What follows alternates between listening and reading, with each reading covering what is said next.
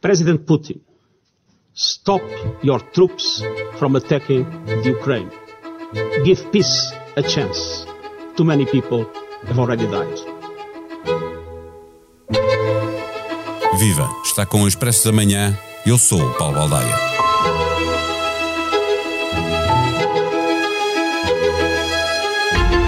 Na madrugada de 24 de fevereiro, 13 e meia, hora de Lisboa, ouviram-se as primeiras explosões na capital da Ucrânia. Em Nova Iorque, decorria um Conselho de Segurança das Nações Unidas e em Moscovo, à mesma hora, Vladimir Putin anunciava uma operação militar especial, eufemismo do Kremlin para descrever uma invasão e uma guerra de alta destruição.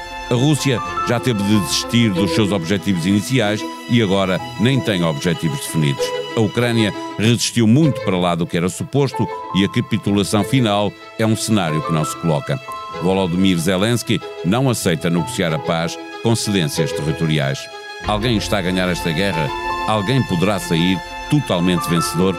Partimos para a conversa com o general Arnaud Moreira, professor de Geopolítica e Geoestratégia da Universidade Nova de Lisboa.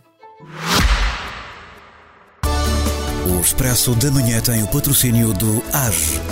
Tudo o que os jovens precisam para o dia a dia. Uma conta, cartões e uma app. Banco BPI SA. Registado junto do Banco de Portugal sob o número 10.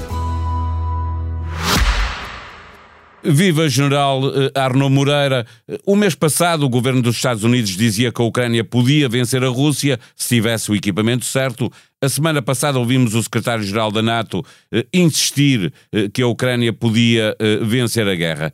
A Ucrânia está a vencer a guerra? Olá, muito bom dia, muito obrigado pelo, pelo convite. A Ucrânia já ganhou uma coisa, foi a batalha das expectativas. Na verdade, nós quando iniciámos este conflito, quando este conflito se iniciou a 24 de fevereiro, as expectativas de uma capacidade militar da Ucrânia de resistir à invasão das forças russas era muito diminuta e não havia nenhum analista a nível internacional que pudesse garantir que ao fim de 90 dias ainda estávamos a discutir para que lado eh, é que o conflito do ponto de vista militar eh, pode, eh, de alguma maneira, ser inclinado. A Ucrânia teve três vitórias do, do, ponto de vista da sua campanha militar. Todas elas foram vitórias que eu diria de contenção, isto é, foi capaz de conter as forças russas em Kiev, foi capaz de o fazer em Kharkiv e foi capaz de o fazer até o momento em Mykolaiv. E, portanto, isto são vitórias eh, que eh, têm que ser atribuídas mais do que ao fracasso ou às vulnerabilidades que têm vindo a ser apontadas às forças militares russas, sobretudo à inteligência tática, à capacidade de ver e de estudar bem a situação e de encontrar respostas de natureza tática e operacional capazes de contrariar a natural, o natural eh, ascendente militar russo. Sr. General, deixe-me perguntar-lhe, eh, eh, antes de chegarmos às derrotas, eh, são os ucranianos que estão na linha da frente, são eles, obviamente, que estão a resistir nas cidades que estava a nomear e noutras, mas pergunto-lhe se sem o armamento fornecido continuamente pelo Ocidente teria sido possível resistir? Não, não teria sido possível. Uh, teria sido possível um outro tipo de combate que não este. Isto é, provavelmente a Ucrânia teria que passar diretamente não a uma defesa de natureza convencional, como aquela que fez em centros de resistência, mas teria que passar provavelmente diretamente à insurgência. Isto é, as suas forças armadas desapareceriam, digamos, do mapa geográfico referenciado e seriam a atacar as forças uh, russas do ponto de vista de ações de, de, de, guerrilha e, portanto, teria que ser uma estratégia de natureza diferente, adaptada, portanto, a estas, a estas condições. Mas uma vez que o Ocidente se prontificou desde a primeira hora a fornecer equipamento às forças de combate ucranianas, elas fizeram um aproveitamento que eu diria eh, que, de, que pode até deixar-nos envergonhados a nós ocidentais que, que estudamos estas questões. É porque ela foi capaz de adaptar a sua estratégia ao tipo de armas que lhe foi oferecido. Como nós, Ocidente, não, não acreditávamos na capacidade de defesa ucraniana, ou que ela fosse capaz de resistir no tempo, só lhes fornecemos equipamentos para um combate próximo e, portanto, equipamentos facilmente transportáveis, muito dissimuláveis, muito leves, muito ligeiros, mas com grande capacidade anticarro e antiaérea. Ora, à medida que a guerra deixou de estar focada na parte urbana e saltou para o Donetsk e para o Lugansk, então nesse caso, já o tipo de armamento que estava disponível não era adequado a ações que exigem alguma mobilidade de natureza tática. E é por isso que o Ocidente, tendo acreditado que é possível conter ainda o exército e as operações eh, militares desencadeadas pelos russos, começou a fazer chegar eh, à, à, à frente de combate um conjunto já muito sofisticado de equipamentos.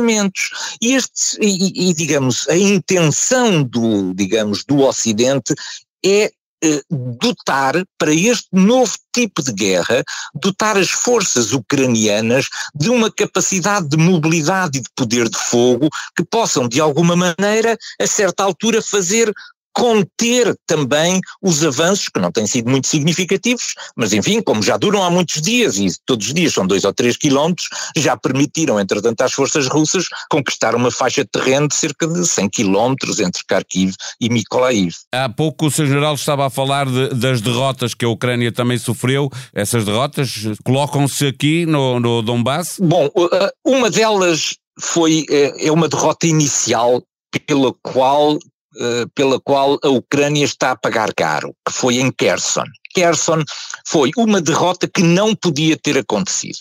Não era Kherson em si, mas as passagens de Kherson através do rio Dnieper para norte. Ora, isto ocorreu logo nos primeiros dias. As forças que saíram, digamos, da Crimeia, tiveram capacidade de, de, de muito rapidamente passar para a margem norte do Dnieper. E isto tem sido um problema muito complicado para resolver, porque o Dnieper seria uma linha defensiva muito adequada para as forças ucranianas. Não o tendo conseguido fazer do, no Dnieper, as forças ucranianas tiveram que vir defender mais acima em Mykolaiv.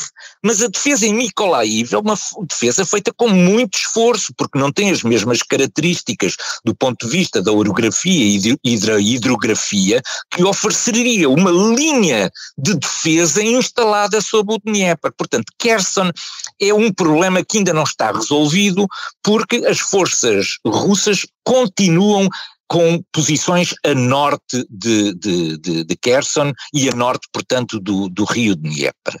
A outra foi Mariupol. Bom, Mariupol, há muitas maneiras de nós contarmos isto. Eu, quando olhei para Mariupol da primeira vez, verifiquei que Mariupol era uma cidade um pouco diferente do ponto de vista da organização dos espaços, porque tinha como era como se fossem três áreas urbanas relativamente separadas umas das outras, o que permitiria a um atacante atacá-las por partes, enquanto que em Kharkiv ou noutras regiões as cidades são mais concentradas e, portanto, não podem ser batidas por parte, têm que ser batidas na sua totalidade.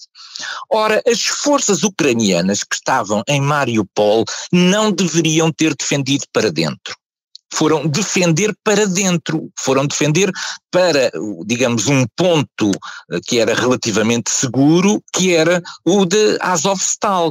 Simplesmente. Acabaram cercadas, não é? Ao defenderem para dentro, permitiram a construção, por parte das forças russas, de uma zona tampão muito grande grande à volta de Mariupol que impediu qualquer manobra por parte do comando ucraniano de tentar uma operação de rompimento e de junção com as forças que se encontravam no interior da cidade. É claro que isto agora é muito fácil de dizer, não é? Porque nós estamos aqui no conforto dos nossos uh, sofás a olhar para mapas, mas uh, este é um aspecto que é importante. Nem sempre a boa defesa é aquela que é feita para o interior da cidade.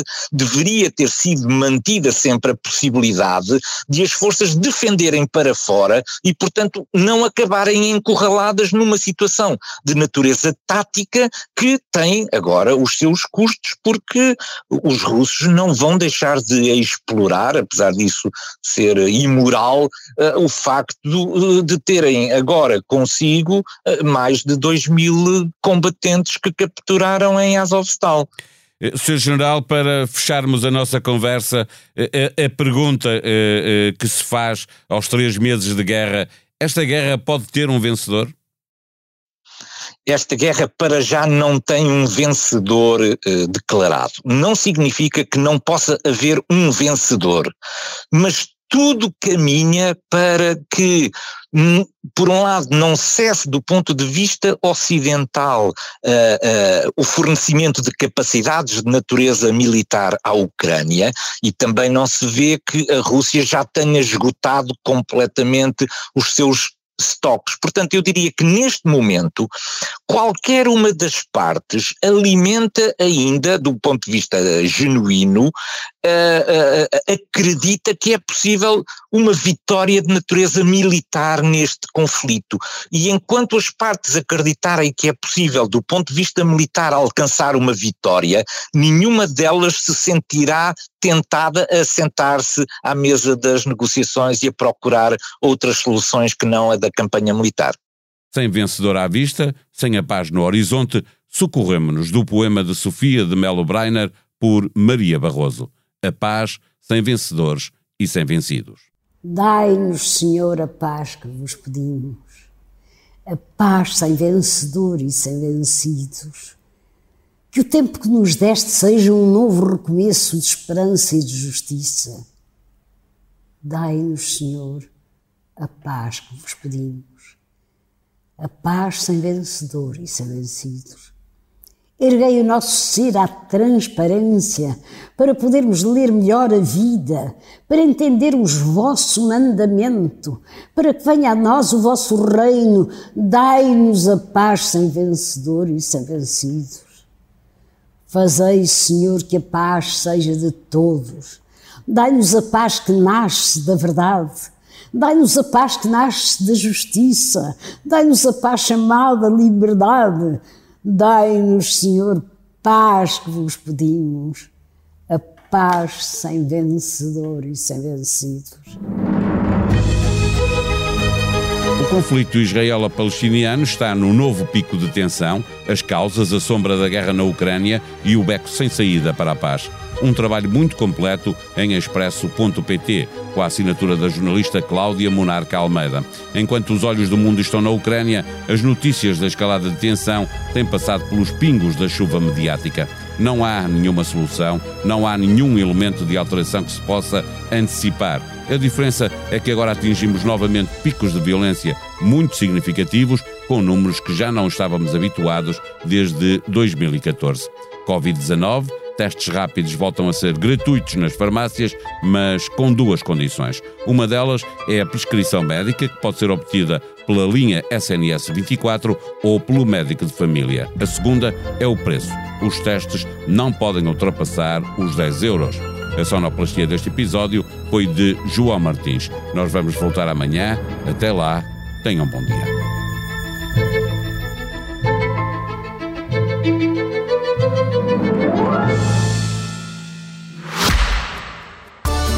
O Expresso da Manhã tem o patrocínio do AGE.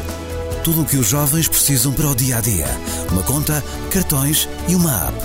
Banco BPI SA. Registado junto do Banco de Portugal sob o número 10.